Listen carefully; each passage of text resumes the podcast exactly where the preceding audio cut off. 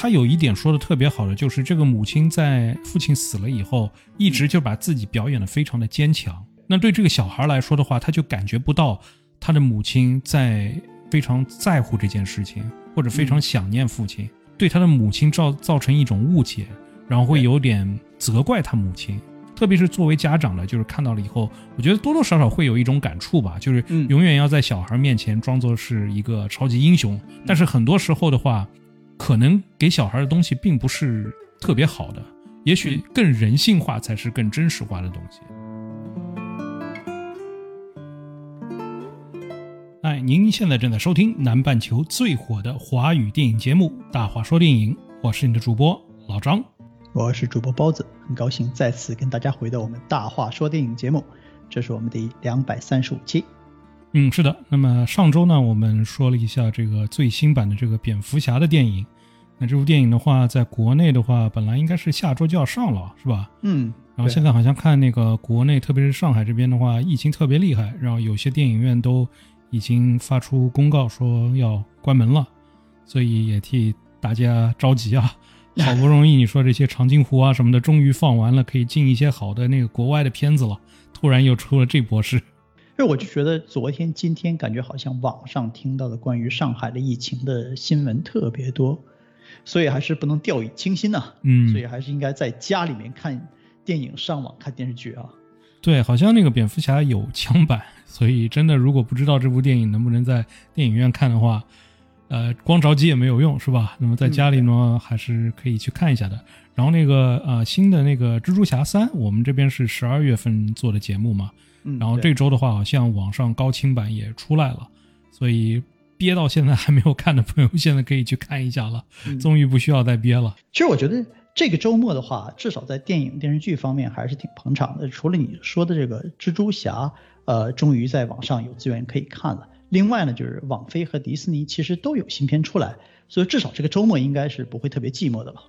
对，那么今天我们要聊的呢，就是网飞出的这部新片，叫呃《The Adam Project》亚当计划。呃，这部片子呢，就像刚才老张说的，它是网飞平台出的，呃，算是一个就是挺老的主意了吧。我在网上看到了一些新闻，说这个片子其实在二零一二年的时候就已经有人把这个本子拿出来了。对，当时是要找阿汤哥拍的，然后我算了一下，那个时候应该也就是《碟中谍四》刚出来的时候。哦，对对，现在已经《碟中谍》不知道到几了，已经。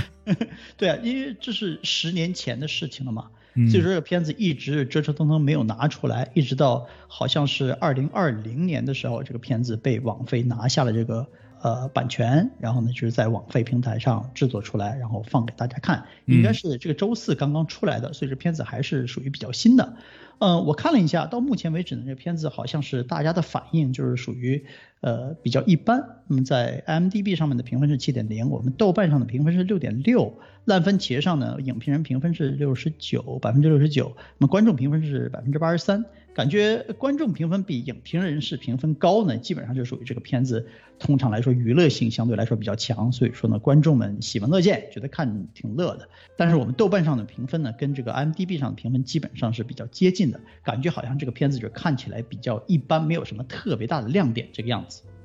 对，因为就是啊，我们经常说过，就是 Ryan Reynolds 这个演员，其实感觉他演什么都是这个死侍这个感觉。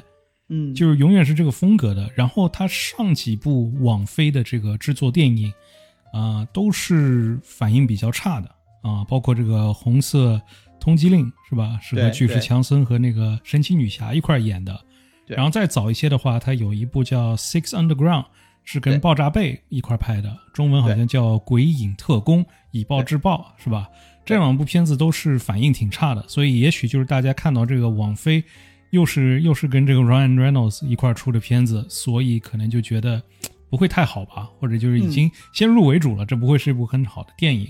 啊，挺有意思的是，我看这部电影让我比较注意的就是他的导演是这个 Sean Levy。Sean Levy 是刚才跟这个 Ryan Reynolds 合作过《失控玩家》的那个导演，所以这两个人又一次合作的话，啊，其实我是挺惊讶的，就是那么快又有一部新的作品出来了。嗯，那么就是。看了以后，我也觉得其实跟《失控玩家》的其实感觉是差不多的，就这两个人摩擦出来的东西，嗯，基本上都是这个感觉吧。你说这个就是感觉好像是《失控玩家》刚刚看完，为什么这两个人突然又有一个新片出来了？我觉得其实主要原因是因为《失控玩家》这个片子做好了之后呢，一直没有放，因为疫情的原因，一直没有进电影院。所以说，其实这中间给了他们多多大概一年半的时间来制作这部我们现在说的这个亚当计划。呃，对于他们来说，应该就是呃，失控玩家排完了之后，两个人觉得哎挺有火花的嘛，然后继续再合作一部，就基本上是这么个节奏。但是我们看呢，因为疫情的原因延迟啊之类的原因，感觉好像这两个片子并没有隔时间太久。嗯，像 Levy 的片子呢，我看了一下，他基本上是属于一个喜剧型的导演。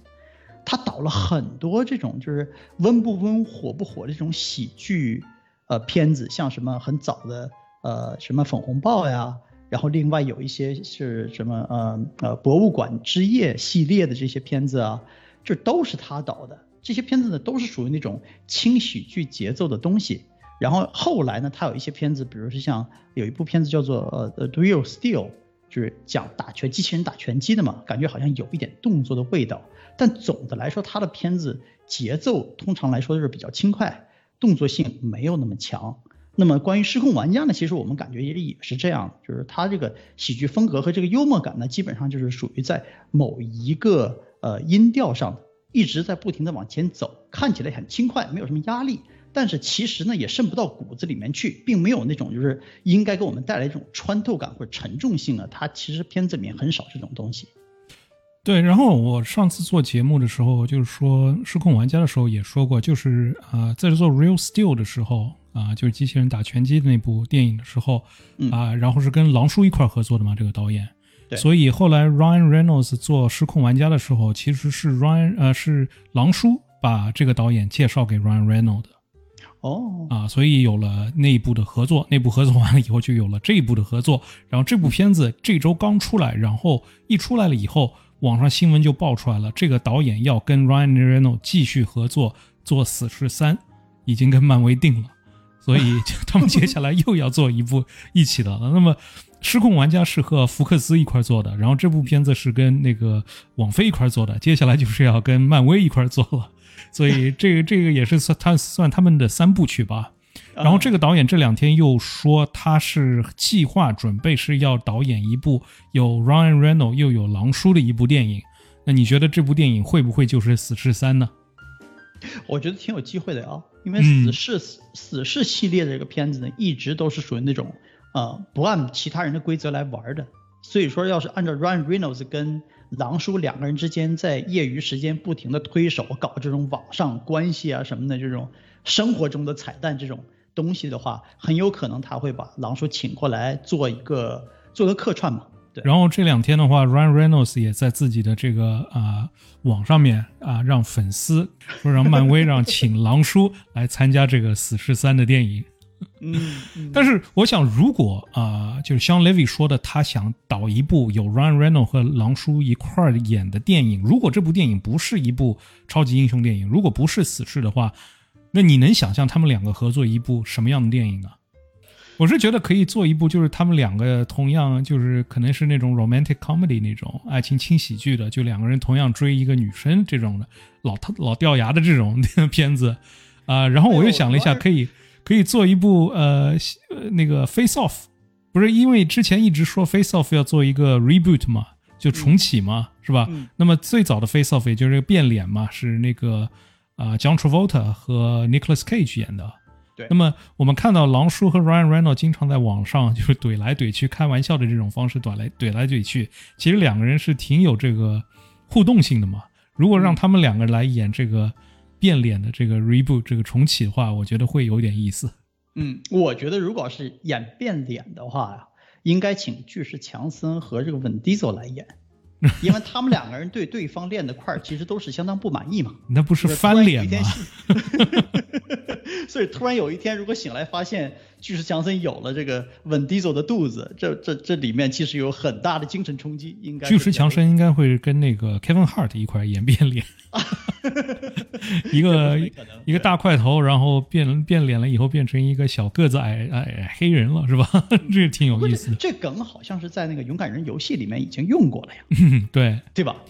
所以我想请问一下我们的听众朋友们，如果你们要看一部这个 Ryan Reynolds 和狼叔一块的电影。你们会就是设定一部什么样的电影，让这两个人来演？你觉得比较有火花、有意思呢？嗯，这倒是个挺不错的机会啊！告诉我们你们是怎么想的。呃，关于 Ryan Reynolds 呢，就是刚才老张你也提过，我们感觉好像是在看完了《死侍》之后啊，就是他一直都是用同样一个形象去拍片，就是很明显，任何他出现的电影里面，他都是 Ryan Reynolds，都是死侍的那个味道。但是其实我呢。看了一下他在死侍以前的那些片子，因为他在二零零零年左右吧，他其实是主要演这些爱情惊喜剧的，感觉好像他是小生，面孔比较帅气，然后就经常拍这些跟各种各样的女星拍一些这些爱情片。那么二零一零年的时候呢，他就是转做一些动作片了，像他的这个什么就是《X man》里面的第一版《狼叔起源》电影里面的那一版死侍，他也是他演的嘛。然后还有像什么绿灯侠之类，大概都是在二零一零年左右这个时候拍的。但其实是从他最开始的时候，那些喜爱情轻喜剧片子和到二零一零年的时候这些动作类的片子，这些电影里面其实他都是 Ryan Reynolds，他都是演一样的人物，只不过就是因为死侍把他突然之间放到了一个聚光灯这个点上，所以大家突然之间意识到他自己的个人风格如此强烈。那之后他拍的片子，我们就是一直往死侍那个片子上去靠。我就是觉得他其实这个电影路线从来就没有变化过。我觉得就是除了这些开嘴炮之外的话，嗯，他还是可以演一些亲情的一些东西的。啊，因为不光是从这部电影吧，因为我觉得这部电影为什么比他之前的那些网飞的电影比较好？就这部电影里面还是有很多比较重的这种啊家庭感情的这种东西。啊，这方面的话，我觉得 Ryan Reynolds 在这部电影里面表现的是不错的。那他之前很多这种轻喜剧、这种爱情喜剧片里面也会出现过很多这样的情节，包括二零零九年跟那个 Sandra Bullock 一块演的那个 The Proposal 啊，求婚那部片子里面，就是他把 Sandra Bullock 带回家里面，然后他和他的家人的那些互动方面，我觉得是非常，呃，非常有味道的。嗯，所以这这个是一方面。还有在之前的话二零零八年有一部 Definitely Maybe。啊，那部片子也是挺不错的啊。这里面的话是他跟他女儿讲述他怎么样认识到他妈妈的这样一个故事啊。这里面的话也有很多就是比较亲情的这种家庭的这种感觉在这个里面。啊，然后这个导演的话，就像 Levy 的话，你说他之前的话基本上都是导一些轻喜剧啊什么的，但是在 Real Steel 里面，其实最重要的也是这个父亲的呃父子的这个感情方面的这些东西，所以这两个人在这一方面，在这部片子里面穿穿插的这些家庭化的这个东西的话，是给这部片子很加分的。如果没有这些东西的话，这部片子真的我觉得可能跟这个红色通缉令啊和那个 Six Underground 啊其实是差不多，呃差不多一个级别的吧，对我来说。嗯，这个这个说的有道理。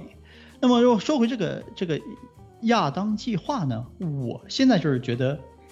并没有觉得像别人说的，它是一个时间穿越的片子啊，是一个科幻片啊，然后就是这些东西。我其实从头到尾看到的就是一个家庭片，这里面确实有一些穿越的情节，就是用这种时间穿越的情节，让他有机会可以见到他的爸爸。让他有机会可以看到小时候的自己，让他有机会可以在窗户外面看一看自己母亲就是在生活中挣扎的那个样子。就这些东西呢，必须通过时间穿越的这种手段在电影里面来完成。但其实这个片子总的来说讲的还是属于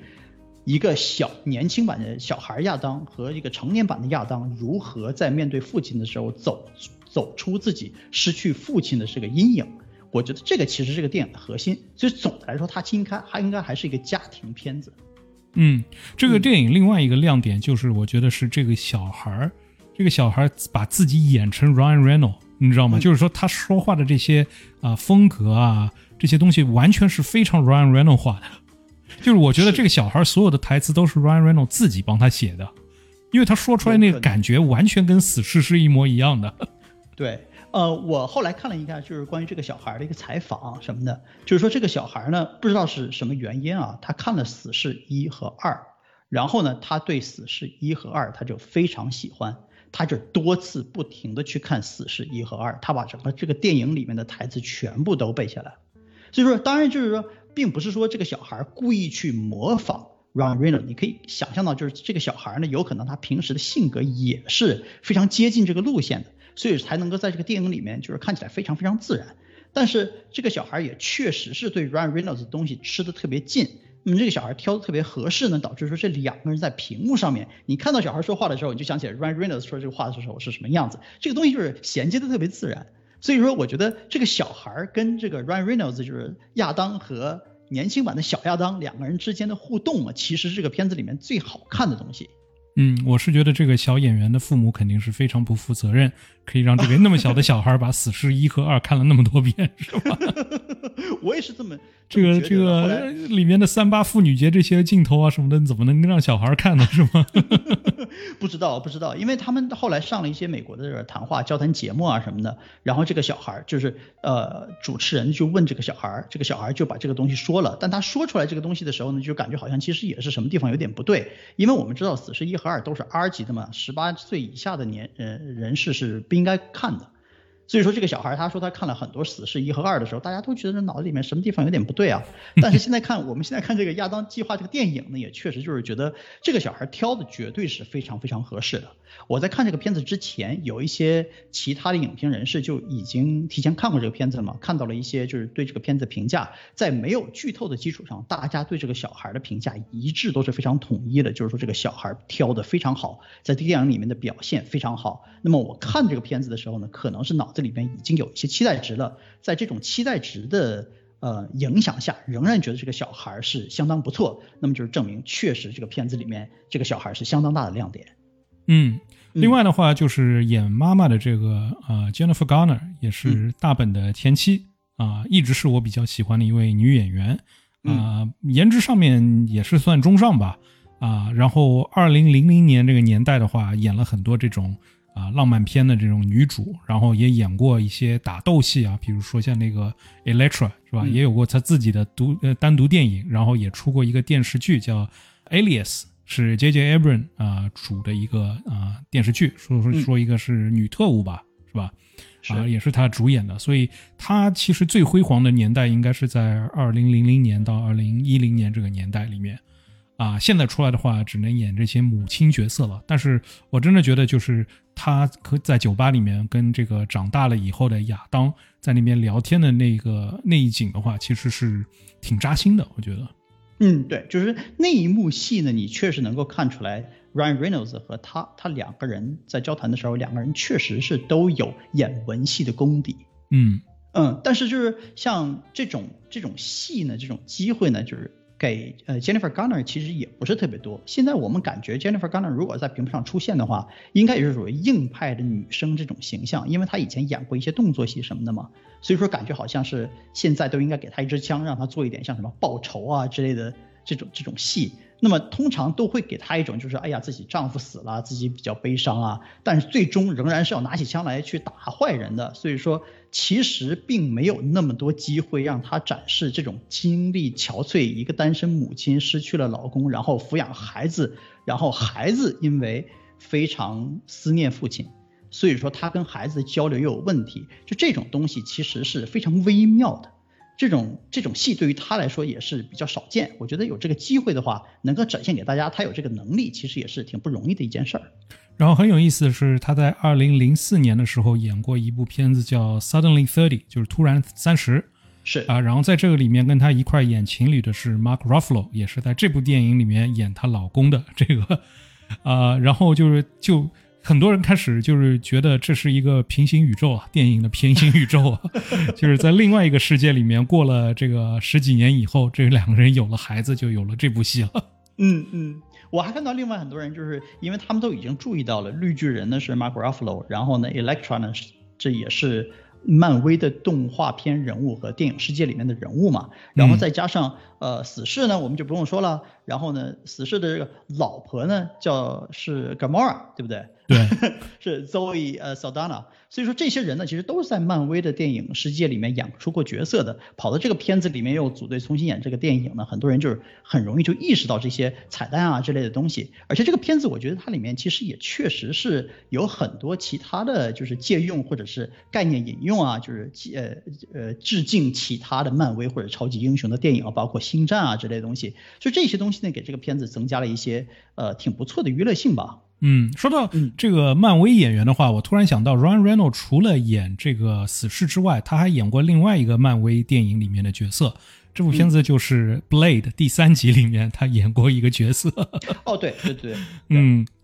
那么就是这个片子呢，其实是呃，虽然说看起来应该算是挺轻松的，因为里面不停在说相声嘛，就看起来挺轻松的。但它毕竟呢是讲述的是一个从二零五零年。那么亚当偷了个飞机，飞回到二零二二年，那么遇到了自己的小小时候的样子。这两个人有一些互动，然后呢，他要养伤。呃，这么两个亚当呢，回头呢又找到了，就是亚当的老婆，就是搞莫尔嘛。然后呢，从这一点上又重新又跳到了二零一八年，那个时候他们的父亲还没有死。就这里面有很多时间穿越方面的东西。我记得老张，你以前就是多次在节目里面提过，我们很多听众其实应该也是比较熟悉这一点，就是说你对时间穿越的这种片子，你有很很高的要求，就是你通常认为时间穿越的片子其实是做不好的。那么这部片子对于你来说，嗯，你有什么样的看法？从时间穿越的这个角度上来说，就是时间穿越的电影，呃。很难做好，就是如果特别是你要做一个像硬科幻的这种东西，你去做一个时间穿越的话，肯定到处都是 bug，这个是没有办法的。嗯，但像这部片子，就像你一开始说的，你在看这部电影的时候都没有把它当做一个时间穿越的电影，就是一部说亲情的电影，所以你在看这部电影的时候，也许会就是对里面所呈现的这个时间穿越会有很大的一个原谅感。在看这部电影的时候，那我在看这部这部电影的时候就是这个感觉，就是。他一开始了以后，我基本上就是没把没有把它当当做是一部时间穿越的一部电影，我就是看见是一个呃少年成长的这样一个故事，然后是他怎么样是去面对自己死亲的父死去的父亲和啊难以交流的妈妈这样一个角色，然后一个呃未来的自己怎么样看待自己小时候的自己，然后你也可以从从他们两个人的这个性格的差别上面。啊，去挖掘到就是这这个小孩的父亲的死对他有多大的打击啊，什么这些东西，我觉得这部电影基本上在抓这方面的东西，就时间穿越在这这里面只是一个故事的推动，但不是这部电影的主要想展现的东西，啊，所以就是我们也没有看到很多未来化的东西，甚至于就是这些。呃，二零五五零年的人回到现在的话，对现在的汽车啊这些东西那么熟悉，还能开车啊什么的。如果你让我回到什么啊二就是一九二零年的时代去开那个时候的车，我肯定不会开，是吧？其实并不只是这样，你仔细想一想的话，二零五年回到二零二二年，其实它有个二十八年的穿越。嗯，那么从二零二二年回到一九一九九四年。那个时候的东西，你今天其实多多少少还是可以知道的吧？但如果你要是一个成年人，从二零五零年回到现在的话，那么你就必然是变成了一个小孩了嘛。那么很多事情在今天一个小孩没有做的，那么到二零五年你也不知道如何以今天的科技去做。所以说这一点上，这是呃很难跨过的一个坎儿。就很简单，让你让就是让现在大多数的人回到一九九四年，啊，用电脑，让他们用 DOS。对。他们是不会用 DOS 的，对对 对，是吧？那个时候，那个这个这个 Windows 九五还没出来呢，是吧？对对对对，所以说就是看这个片子的时候，就是很明显，这个片子里面就是从呃剧情逻辑严谨方面的东西，就是完全就是没有办法去做任何要求和追求。这里面的问题实在是太多了，所以说干脆就是把这些东西去完全都放下了，只看这个大小亚当相互之间的互动和他们跟父亲跟母亲之间的关系，就如何修复自己内心的创伤啊，如何接受父亲必然会死的这个状态啊，就这些东西其实也就呃是这个电影真正的卖点和意义所在吧。嗯，是的。嗯，然后这部电影里面啊演大 boss 的这个女演员叫 Catherine Keener。然后她也是演很多这种呃轻喜剧里面的这种呃女角色吧，就这让我想起就是可能是《鹰眼》里面那个演老妈的那个女的，就之前的话，总是演一些文艺电影里面的这些角色，现在都是让这样的演员来演这种大 boss 级的人物，了，我是觉得就是挺有反差的，就感觉就是以前看他的那些电影的话，完全想不出他会在一个电影里面演一个大 boss，特别是这种科技类的大 boss 这样一个角色。嗯，你是觉得现在电影里面越来越多的用大婶当坏人了吗？对，有这种感觉，有这种感觉是吧？就是包括像那个什么，就是啊，就是哥斯拉。怪兽之王里面也是属于一个大婶儿，最后做了很多。对，就跟鹰眼里面那个妈是一个人嘛，是吧？对对对。然后这个女的她就是穿越回来的时候，找到年轻版的自己的时候，那个 CG 是做的有点恶心的，我觉得，就做的太明显了。这个我就是觉得那个地方是不是他们钱不是特别敢花，或者是预算花的差不多了这种感觉？因为我后来看演员表的时候啊，这里面。电影电影就是职员表里面有一个女生是给这个呃女 boss 做年轻版的这个身体替身的，就是他们的做法呢，其实是把 Catherine Keener 的脸呢，然后年轻化，然后用这种换脸的技术放在这个女替身的脸上的。所以说呢，就是我当时就是觉得啊，这不是前一段时间炒得很热的这种用数码来去掉年龄的这种这种科技嘛？所以我一直想要认真的去看她脸上到底做的怎么样。但这个镜头晃来晃去，他在背景上面站一下，这里那里的，就是从来没让我认真看清楚他年轻的那张脸到底是什么样子，就感觉好像是真的是没有钱把这个东西做对，所以说干脆就是晃一晃算了。我是看有几个镜头，就是他的这张脸和旁边的这个背景啊什么的，就是很明显的是有抠出来这个痕迹在那边的，所以我就觉得这个 CG 做的是没有花太多钱的感觉。啊，这是这个电影比较弱的一方面。另外一方面，我觉得比较弱的就可能是这个成年的亚当和他老婆之间的感情，就是跟他的亲情戏比起来的话，他跟 Zoe Zoe Saldana 这两个人之间的感情，说是一对已经结了婚的人，但是我完全看不出有很深的感情，就觉得 Zoe Saldana 从这个人物一出来到他挂掉，这里面他演的戏非常赶时间的这种感觉。感情上面也是，就是一下子就把它推得很高，但是就是没有让大家有这种代入感，就觉得来的太猛了这个东西，所以我觉得这个是这部电影里面可能做的比较差的东西。我觉得真正给这个片子降分的其实是大结局的那个位置。那个大结局的处理，包括这个大磁铁啊之类这些东西，包括这个片子里面有很多动作戏的设计啊，其实确实是感觉好像并不把这个片子当做一个动作片来做，在这一点上，我觉得就是高潮点不是特别爽，高度没有。嗯，的确，他们到最后那个那个那个大基地里面去的感觉，根本不是一个二零二零二零二二年的一个东西，是吧？对对对。啊不，他们那个时候都不是二零二二年，是二零一八年，是吧？根本不是那个时代的东西，感觉已经是非常 Iron Man 的那种感觉了。嗯，对，钢铁侠的那种感觉里面。嗯，而且就是他们从未来回来的时候呢，就是这一队人都是戴着个面具，然后戴这个面具，如果是被枪打中，或者是被他这个光剑给击中的话，立刻就化成灰就消失了。这个就是感觉好像是缺少一点解释啊什么的。而且最后呢，当他说把这个呃芯片拿出来了之后，这个东西最后变成了一个大磁铁。最开始的时候给我们的就是引子呢，是感觉好像是呃亚当身上那个扣子啪啪啪。被撕开的撕从衣服上撕开，然后就是飞到磁铁那个位置去了。你就是觉得，如果这个东西这么强的话，是不是这身上如果是有什么拉链儿之类的东西都会被吸过去？但这个屋子里面呢，就是虽然说有很多很明显其实也是金属的东西，它就是不被吸过去，你知道吗？那个地方我这个呃钻牛角尖的这个心思就上来了，我就在屏幕上找说什么东西是应该被吸过去的。就是完全出戏了，也已经听不到他们到底在说什么东西了。就看在看他们的屏幕上，电脑键盘啊、鼠标啊这些东西的都没有被吸过去，但是枪里面射出来的子弹居然就会被吸过去了。就在这一点上，就是那个地方实在是处理的有点欠缺。嗯，对，那个地方其实就是像我们之前聊这个速激九里面那个大磁铁一样的嘛，差不多，差不多是吧？就是你车里面有这么大一个磁铁，你这个车其实都是没有办法开的了。更不用说其他的东西了，所以这一点的话，就是它并不是真的是主要注意的这一点。他我觉得他最后的大结局的话，其实就是要做一个啊，最后父子三个人在那边还能在那边扔球，扔着扔着，然后就消失了，这这两个人就消失了。嗯，我觉得其实这最后这个也没有什么好解释的，为什么就是他们两个人要花那么多时候才消失，对吧？但是电影就是要给他们这样一个结局，能父子最后在一起扔个球什么的，嗯，其实还是可以原谅的吧，我觉得。但是对前面那些打斗的地方，其实我都是就像我上周周说那个蝙蝠侠的时候，其实很多动作戏的时候是不推动剧情的，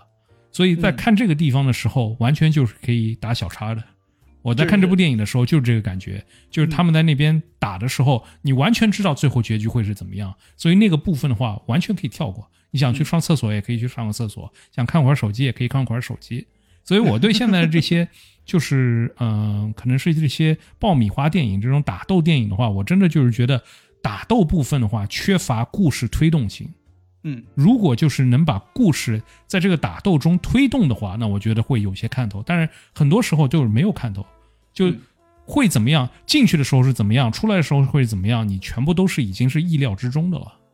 我觉得其实这个东西你说的挺有道理的。另外一个就是说，关于这个动作设计方面啊，它也存在一个动作设计到底是一个什么质量和水平的问题，或者是导演在处理这些动作镜头衔接的时候，给我们带来一个什么样的张力和力量感。这个东西如果是做的就是比较一般的话，那很多时候真的就是可看可不看。其实就是好人打坏人，最后好人赢了，或者是好人跑了。很多时候，这个动作戏在片子里面，它要体现这个主人公有多残酷，体现他心中的愤怒感什么的。那么这些动作戏给我们带来的残忍，间接的反馈了就是主人公的心理活动。这个东西呢，我们看的时候可能就会觉得很热血激昂的啊。呃，如果这个片子呢做的呃痛感很强，或者是确实给我们带来一些危险感，那么我们可能对这些东西就是。比较吸引我们，做的比较扎实，这属于说呃动作戏比较有比较有分量吧。那么有一些片子，包括我们现在说这个亚当计划，这里面的东西你明明知道这主人公绝对不会有什么真的危险，然后这个打斗呢其实也是温温吞吞的，摔呢你也不能说人家不努力，但这个片子看起来那个动作细节确实是挺松散的。所以说像你说的，我那个时候我也拿起手机了。我在看这部电影的时候，我还是就是不时的会想起速激这个系列。啊，就是我在看这部电影的时候，给我的感觉就是，为什么这部电影做的还可以，就是因为他把这个呃人物之间的感情这个东西处理的还是给到一定墨水的。剧本上的话，把这些东西写的很好。我相信这些东西不是演员自己一上来就能抓着这这些东西的，我觉得是剧本里面给的。那就让我想到素鸡这个东西，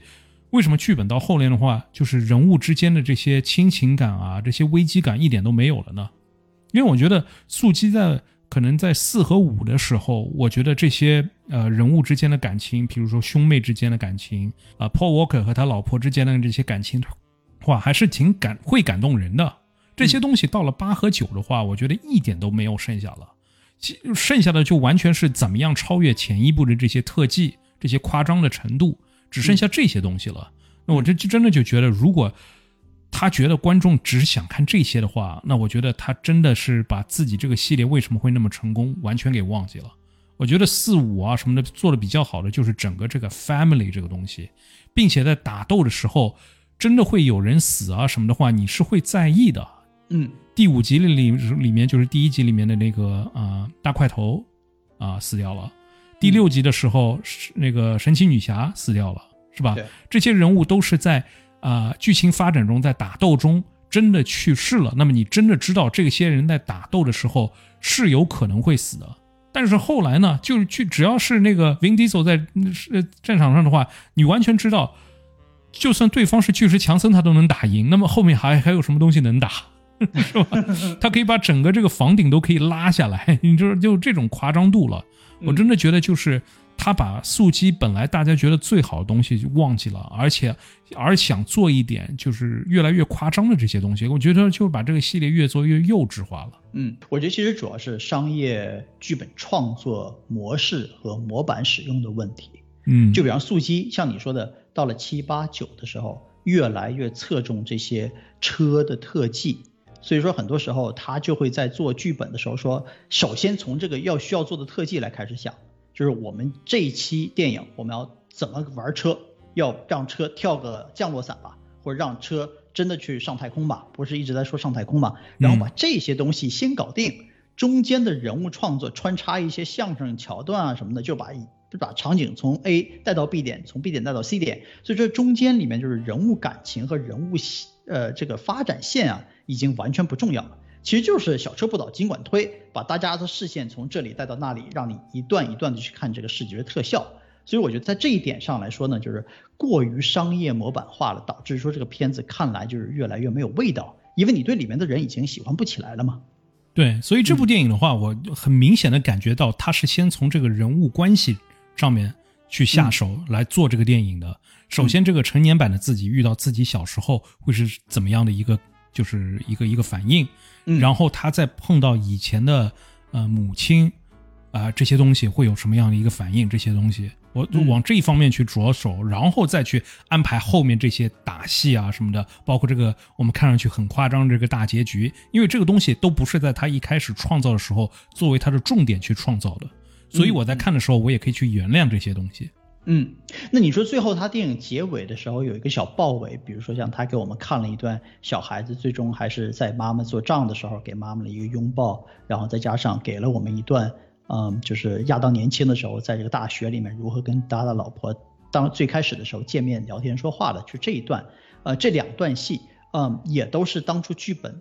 想要展现给我们的吗？那么这两段戏在最终电影结尾的时候给我们看，它到底给我们一个什么样的意思呢？是证明就是说这一些时间穿越的东西，还是给嗯这些人物带来一些精神或者是思路上面的改变吗？他没有完全说明啊。这个东西他没有，就是屏幕上展现给你的东西，并没有完全可以去证明，就是说他们因为了经过了那一次，就是他们改建改变了这个时间线，所以在这个时间线里面的人会有一定的共鸣，是不是到底是这样的？其实没有证明给我们看。但我觉得做的比较好的就是小孩给他妈的这样一个拥抱，这个东西是能感触得到我的。但是这 Ryan Reynolds 再一次碰到他老婆，然后重新开始那段关系的话。对我来说，我是没有被感动到的，也就是因为他们一开始这个两人之间的这个感情没从一开始就没有打动到我，所以最后在这个收尾的这个点上的话，我对这个东西也是没有感觉的。小孩的这一段的话，真的是做的挺不错的。我今天是跟我老婆我们两个人一起看，她就是因为这里面有几段关于母亲、孩子或者是长大的。面对年轻的自己，就这些冲突的话，她哭了好几次。我不停的在给她递纸巾，所以我觉得这个片子虽然说在动作戏上其实是属于非常非常水的，然后从科幻的角度来说相当拉胯，里面很多逻辑方面的东西，他干脆就是不想去设计了，说都不想说了，解释都不想解释了，就是基本上给你一个大框架，然后你就往前走吧。但是这个核心上面的人物情绪和感情交流的话，其实还是做的相当相当扎实的。对，就是他有一点说的特别好的，就是这个母亲在啊父亲死了以后，一直就把自己表演的非常的坚强。对，那对这个小孩来说的话，他就感觉不到他的母亲在就是父亲死了以后非常在乎这件事情，或者非常想念父亲，他就会就是对他的母亲造造成一种误解，然后会有点责怪他母亲。对，包括他父亲死了以后，他为了不想去呃。去为了这件事情继续伤心，他是是法让自己去憎恨父亲死掉这件事情，嗯，导致了他长大以后对了父亲有一种莫名其妙的一种憎恨感在这边。这些东西其实都是剧本里面安插的非常好的一些东西，特别是作为家长的，就是看到了以后，我觉得多多少少会有一种感触吧，就是永远要在小孩面前装作是一个超级英雄，可能是什么都会的这样的一个对这样一个这个这个形象吧。但是很多时候的话。可能给小孩的东西并不是特别好的，也许更人性化才是更真实化的东西。嗯，他还有另外一段就是比较比较感触我的，其实并不是做的特别明显，就是说父亲，父亲在最开始遇到这个大亚当和小亚当的时候，他的反应其实说你们到这里来干嘛？虽然说你可以穿越，但是你们不应该让我看到你们什么的，就是其实那个时候他还并没有真正意识到家庭对他到底有多重要。就是他平时的时间其实总是花在很多其他的事情上的，因为我们都知道这种，因为你不知道你回头会死的嘛，所以说你感觉好像是以后会有很多时间去做这种家庭啊之类的事情。那么他的心思完全放在工作上。那么等到他突然之间意识到，其实自己在这个世界上并没有那么多时间了之后，第二天早晨起来，他立刻就希望能够跟家里面人多花一点时间。呃，他知道自己的时间并不多了，虽然他很抗拒，不想知道自己最后是怎么死的，什么时候死的，但是呢，他仍然知道自己时间是有限的。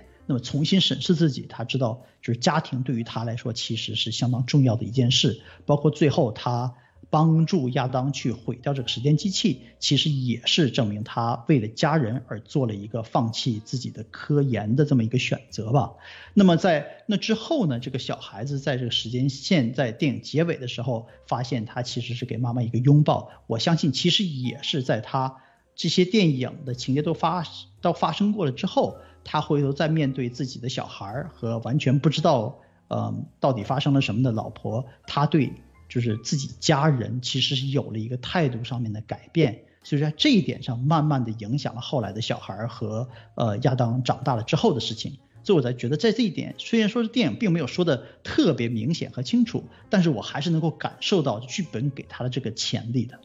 对我就是还是觉得这个剧本在很多地方有点赶时间的感觉，包括这个呃老婆穿越回来了以后，跟这个长大的亚当的这个感情非常的匆忙，还有就是这个父亲他意识到这两个人是他的未来的孩子穿越回来的，这个我觉得他的反应有点太快了。对，这个这个稍微有一点，还有就是他意识到啊，他肯定是在将来已经死掉了，所以他们会回来，然后看到他有这样的反应。这个东西也给的稍微的急了一点，啊，我觉得可以再给他多一点线索，给他多一点情绪上的东西，然后他再自己说出这一段话，我觉得可能会更好一点，啊，这个是比较急的一点。还有就是，嗯，这个电影叫《亚当计划》（Adam Project），但是在电影里面就是没有完全去解释为什么父亲当时把这个，呃，把这个实验叫做亚当计划。这一点没有说，那这一点可以在戏里面会是一个非常重要的点，就是小亚当永远觉得父亲的工作是第一，那么他把这个亚当计划会设想成父亲心目中最爱的那个亚当，而不是自己，就是有很多这这样的戏在这个里面没有去挖掘，我其实我是觉得稍微有一点可惜的。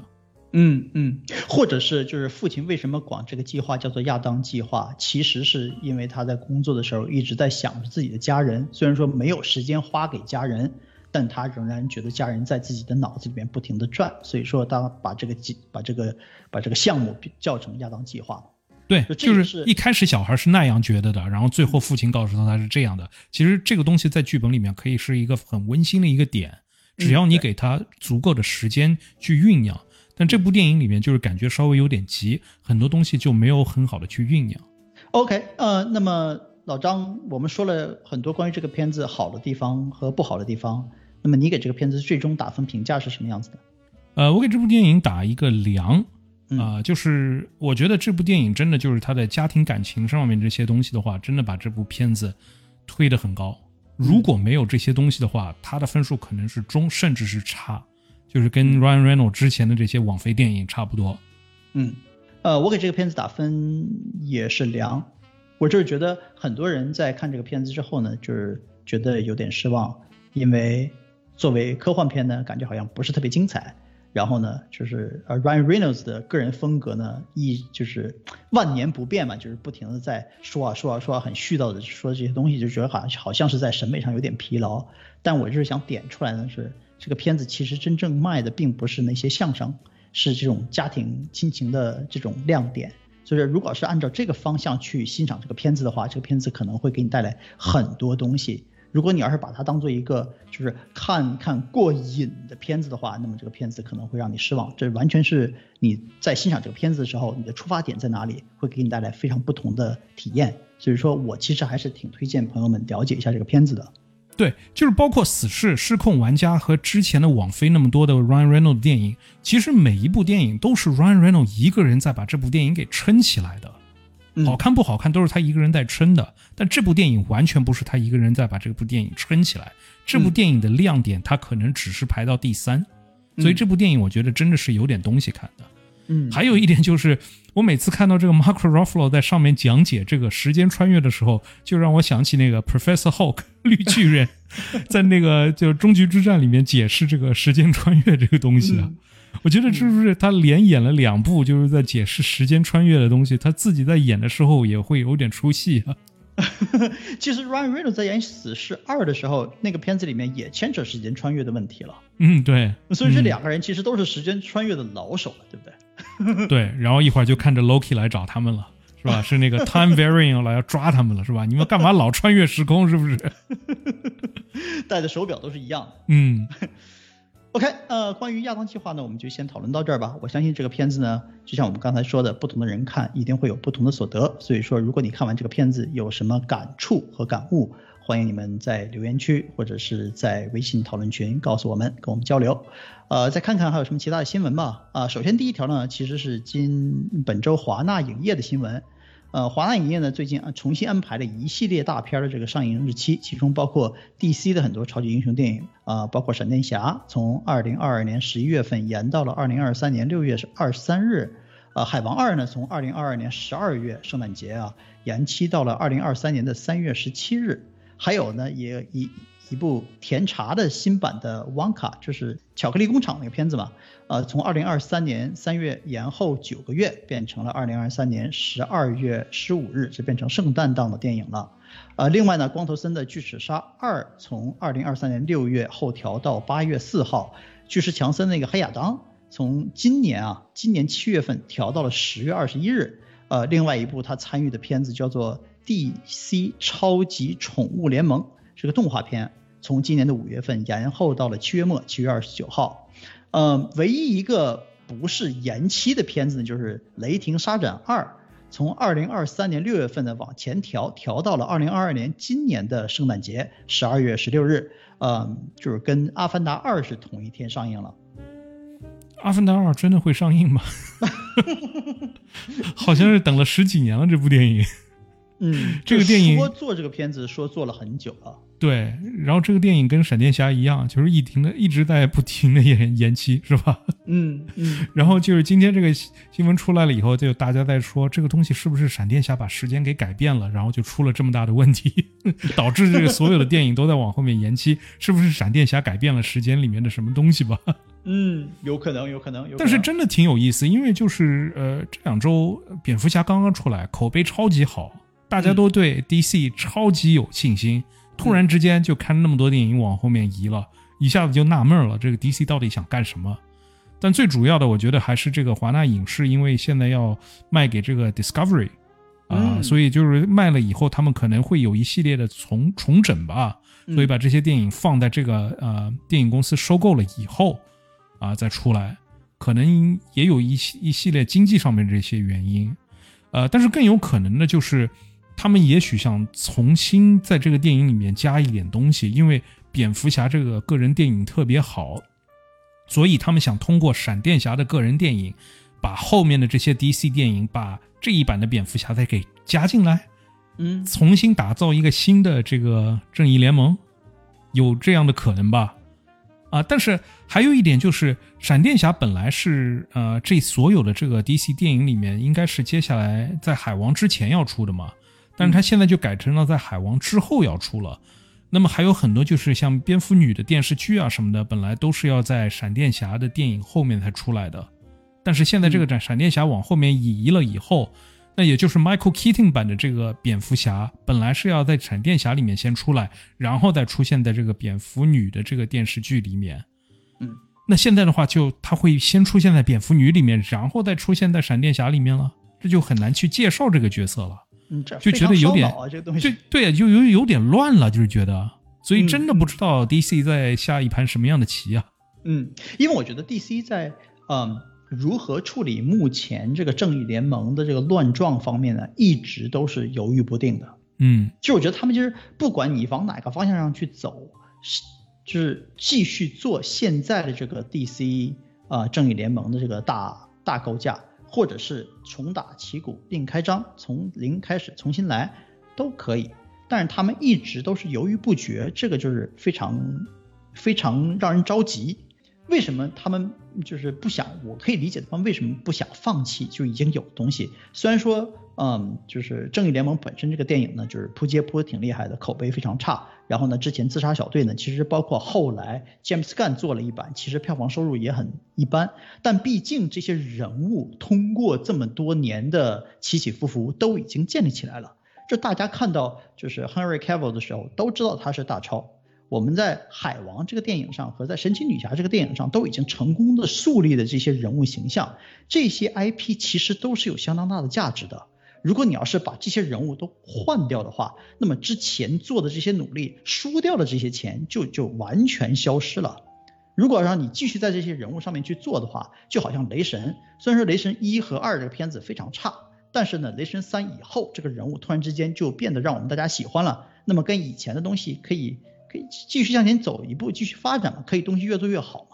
所以说，我觉得在闪电侠这个片子上，他们一直也是模棱两可的。就是说，如果这个闪电侠给他们一个把整个这个宇宙重启的机会的话，他们要如何利用这个东西？那么现在我们可以看，海王呢变成了明年的三月十七日，闪电侠变成了明年的六月二十三号。那你是不是可以理解，就是说海王这个片子做完了之后，闪电侠重新把这些东西全部拨回到 zero，拨回到零？那么就是以前这些人物呢，基本上就是都不再继续用了，有没有这种机会呢？我觉得他还是会用，因为就是正义联盟和复仇者联盟最大的区别的话，就是他的这些人物基本上你少不了哪一个，你不能有一个正义联盟，然后里面没有超人，没有蝙蝠侠，没有海王，没有神奇女侠，这是没有人要看的。嗯，但是你复仇者联盟里面，你如果少掉了一个钢铁侠的话。其实还是可以的，嗯，这个东西不影响这个复仇者联盟的，嗯，所以这个就是 DC 比较难做的一点吧，嗯，所以我真的不知道他们在准备怎么样。然后蝙蝠侠的话，现在太多蝙蝠侠了，今年不是有四个版本的蝙蝠侠吗？哎呀，所以到时候的话，大家对蝙蝠侠到底是谁的话，肯定会有很大的争议，是吧？对对，基本上就是说，反正我看哪个片子，我就认哪个蝙蝠侠。嗯，你不至少就是做到这个程度，因为现在新蝙蝠侠特别成功嘛，所以说以后这个新蝙蝠侠也可以继续往后做下去。那么就是说可以在不同的时间线上去抠蝙蝠侠这个事情，至少在正义联盟这个时间点之前，蝙蝠侠并没有跟其他的超级正义联盟里面的超级英雄有任何其他的互动，所以这个片子你可以一直按照年轻的蝙蝠侠往前拍，一直拍到大本那个时间点，这也是可以做的吧？我觉得其实他就是放不下正义联盟。他现在各个每一个个人电影就这样继续下去的话，只做个人电影的话，只做独立宇宙的话，其实是可以的。然后想客串的时候就客串一下嘛，把它当做是当时的 X Man 一样，就是没有人关系这个，呃，这个到底是同一个世界呢，还是不同一个世界，是吧？嗯，X Man 里面的人物关系都是差的乱七八糟的。嗯，但是问题就是他还是想把他们合在一起做一个正义联盟。因为这个钱的话，他还是想赚，他就是放不了这口饭，你知道吗？不然的话，其实按照现在的这个做法，就每个电影把它做好就行了，其实是 OK 的了，我觉得。呃，下一条新闻呢，其实算不上新闻呢，但是是一个讨论点，就是从一九九八年开始，从这个《重重天兵》那个时候开始啊，Pixar 的长片总是配一部到两部这个动画短片。我们在电影院里面看的时候呢，通常都是以这个动画短片开场的。我们看了很多非常精彩的短片啊，但是这个独有的这种就是 Pixar 的做法呢，在二零一九年，呃，《玩具总动员四》的时候呢被取消了。啊，Pixar 的制片人 Lindsay Collins 在最近一次就是为他的新片 Turning Red，中文叫做《青春变形记》啊，为这个动画片做宣传的时候呢，他解释了一下，他表示说呢，这个公司呢其实是做这个决定是有原因的。以前那个短片制作呢，其实都是在长片电影制作这个周期中，利用了一些散碎的资源和时间，包括资金去做这些短片。那个时候呢，公司的战略呢，其实就是希望能够利用这些散碎的资源呢，能够寻找呃制作动画片的就是新才能人士，然后寻找新的这个电影方向。那么现在呢，公司另起了一个正式项目，叫做 Spark Shorts。嗯，在这个正式的项目下面呢，会给这个短片提供资金啊什么的。然后这些呢，短片就是按照这个 Spark Shorts 的。呃，出品来进行制作了，这些片子就不会再跟长片捆绑在电影院里面放映。我是觉得，如果这些短片不捆绑在电影院里面，跟这些长片一块放映的话，这些短片是没有人会去关注的。你做这样一个东西，和人家在这个油管上面做一个动画片有什么区别？这个东西很难去引起别人的注意力。嗯，Pixar 这些短片为什么那么让人就是关注？就是因为它是跟着这些长片来的。大家去在电影院里面坐着的时候，他没有选择，他只能把这个短片给看掉。嗯，那你在电脑前面你看一个短片，你看二十秒你没有看进去的话，你就会把它给过掉了。嗯，是不是？但在电影院里面你不会，你只能去继续看，看着看着你就看进去了，就被他感动到了。我觉得这些短片都是，啊，大多数都是挺不错的。是吧？对，这样这样给取消掉，其实是挺可惜的。然后他现在这样计划独立去去做这个东西，然后啊，不知道他怎么怎么样去呃去去去发放这些东西吧。但是我觉得如果不捆绑电影的话是比较吃力的。但是又说回来，Pixar 现在的电影自己都进不了电影院，所以也没有办法帮帮他们去捆绑，帮他们在电影院里面放。Pixar 这两年的所有电影基本上都是在 Disney Plus 上面放了。嗯，所以是挺悲催的。你你觉不觉得 Pixar 最近这些年的电影啊，逐渐在你心中的这个分量和冲击性慢慢的变淡了？我觉得可能没有早期的那些动画做的好了。嗯，我是有是有这样一种感觉的，这种感觉我不知道是是不是因为早期年代那些东西做的实在太好了，所以我的期待值现在去看 Pixar 的东西，我的期待值是太的特别的高。所以出来了以后，我还是会觉得这些电影是不错的，但是没有到那就是可能是，呃，零几年、零八年那个时候，比如说看《沃利》啊这些电影的时候那种感觉。对，因为我们最近这些年也讨论了很多 Pixar 的片子嘛，包括那个《魔法二分之一》，然后包括那个就是呃《灵魂之旅》，嗯，对吧？然后还有那个什么 Coco 啊之类的，包括去年夏天的时候有一部片子叫做呃《卢卡》。我们干脆都没有机会讨论，因为就是感觉好像这个片子你看完了之后，觉得同期还有什么其他的片子更值得讨论，我们基本上就是说那些东西去了。所以卢卡这个动画片就是干脆就是跳过去了。所以我就是感觉好像这些年 Pixar 的东西，以前 Pixar 的东西出来的时候，我们是必看的。就是说，觉得好像这段这下一个月，Pixar 出这个片子是放在很重头的这种就是注意力这个级别上的。现在呢，感觉好像哎又出了新片儿，又出了新片儿，能看就看，不能看就等一等，就基本上是这种态度。有些时候我觉得是不是因为其他的动画片做的逐渐质量也上来了，就显得他们以前是领先很。很远的，但是现在没有这个优势了，或者是他们在这个制作配方上有一种成就感，需要向前走一步了呢？因为我相信他们在制作动画的时候，这种科技方面的东西应该是没有问题的。但如果你在小屏幕上去看这些动画片的话，那么科技上面的东西你体会到的其实也就会非常少。作为一个电影人，我都觉得，如果这个卡通电影不是在电影院里面放的话，都不会给我重视到的话，那你想作为一个大众观众的话，如果这个呃卡通电影不在电影院里面放的话，他会去注意吗？他会去重视吗？我真的觉得就是这个是很失败的一点，就是迪士尼现在决定把这些东西都在电视上面放，而不是在电影院上面放，因为网络平台上面的话，卡通电影实在太多了，嗯，你很很难的去分别这一部是哪个公司做的，这部是 DreamWorks 做的，这部是。啊，可能是中国哪个电影院，这这个这个这个电影公司做的这些东西，你很难去分辨。在这样的情况下，你怎么会去重视一部卡通电影呢？你想，网络网络平台上每一个星期都会出很多新的电影出来，这些电影你都看不过来，你怎么会去重视一部动画电影呢？嗯，我说我真的是觉得，还是要把这些东西放回电影院，做足够的这个宣传，然后大家才会重视这个东西，就是。Pixar 这些电影，如果大人不看，只是给小孩看的话，这些电影真的是不会给重视的啊。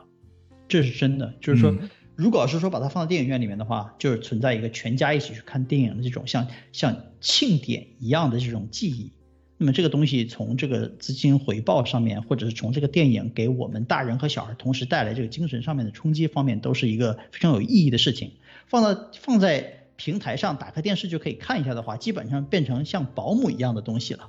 你知道吧？大人就把这个东西打开之后，小孩你去看去吧，然后大人大人烧饭去了，对吧？小孩在那个沙发上面就看了，对。对，这就这就完全变成了一个小孩子的东西，而不是一个家庭的东西了。我觉得在这一点上，这个决定其实是相相当大的一个缺失，因为迪士尼可能是觉得披萨东西主要受众是小孩，所以说把它放在电视上就可以了，对吧？就是这样还能够造成迪士尼 Plus 本身这个平台的一个吸引力。但是我觉得从 Pixar 这个公司来说，其实是挺悲催的一件事情，因为这个东西确实对他们的产品不是特别友好。OK，下一条新闻呢是在这个好莱坞续集大潮之下，呃，Will Smith 在2007年有一部末世大片儿叫做《我是传奇》，这个片子呢将会制作一部续集。Will Smith 本人呢会参与这部续集之外，Michael B. Jordan 也会加盟入组。电影已经确认原作的编剧呢是继续执笔，但是还没有找到导演的人选。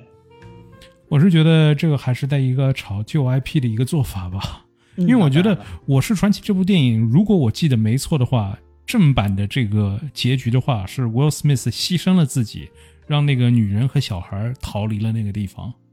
对，然后是有一个 DVD 的一个结局的话是 Will Smith 活了下来，就是他意识到那个啊，等于是那种僵尸的那个大王。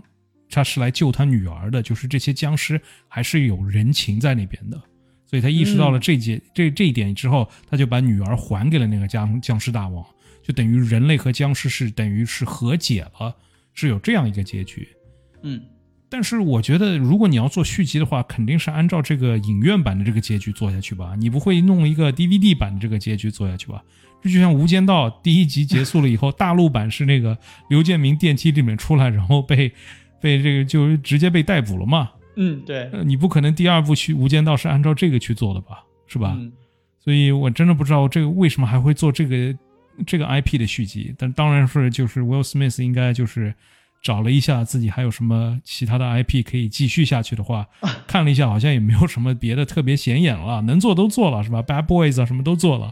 对对对，然后就就该轮到这部了吧？嗯，然后 Michael B. Jordan 加入进来是演什么呢？演他小孩又老了一点，然后演他兄弟的话也莫名其妙。第一部里面为什么没有在？嗯，这我觉得其实应该属于那种还像 Bad Boy 一样，变成了两人呃梦幻什么什么僵尸二人组，然后继续生存，应该是这种味道的东西吧？他可以进来代替那条狗啊，我觉得就 Will Smith 和那条狗的戏在第一集里面不错。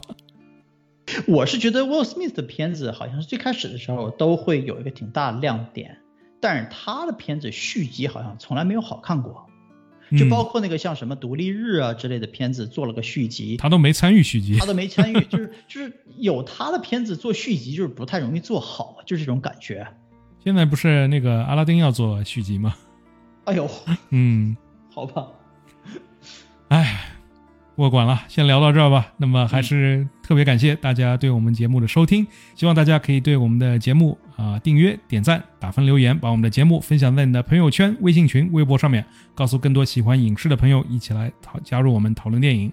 啊，那我们所有的节目都可以在国内外各大播客平台上可以搜索得到，只要搜索“大话说电影”。啊，对于我们的节目或者讨论的影片有任何的话题讨论或者是问题，都可以在各大平台中跟我们留言，或者加入我们的微信公众号“大话说电影”，从中可以取得加入我们微信群的方式，来我们群里和那些志同道合的影迷朋友们一起讨论电影。还是再次感谢大家对我们第两百三十五期节目的收听和支持，我是主播包子，我是老张，我们下周再见，下周再见。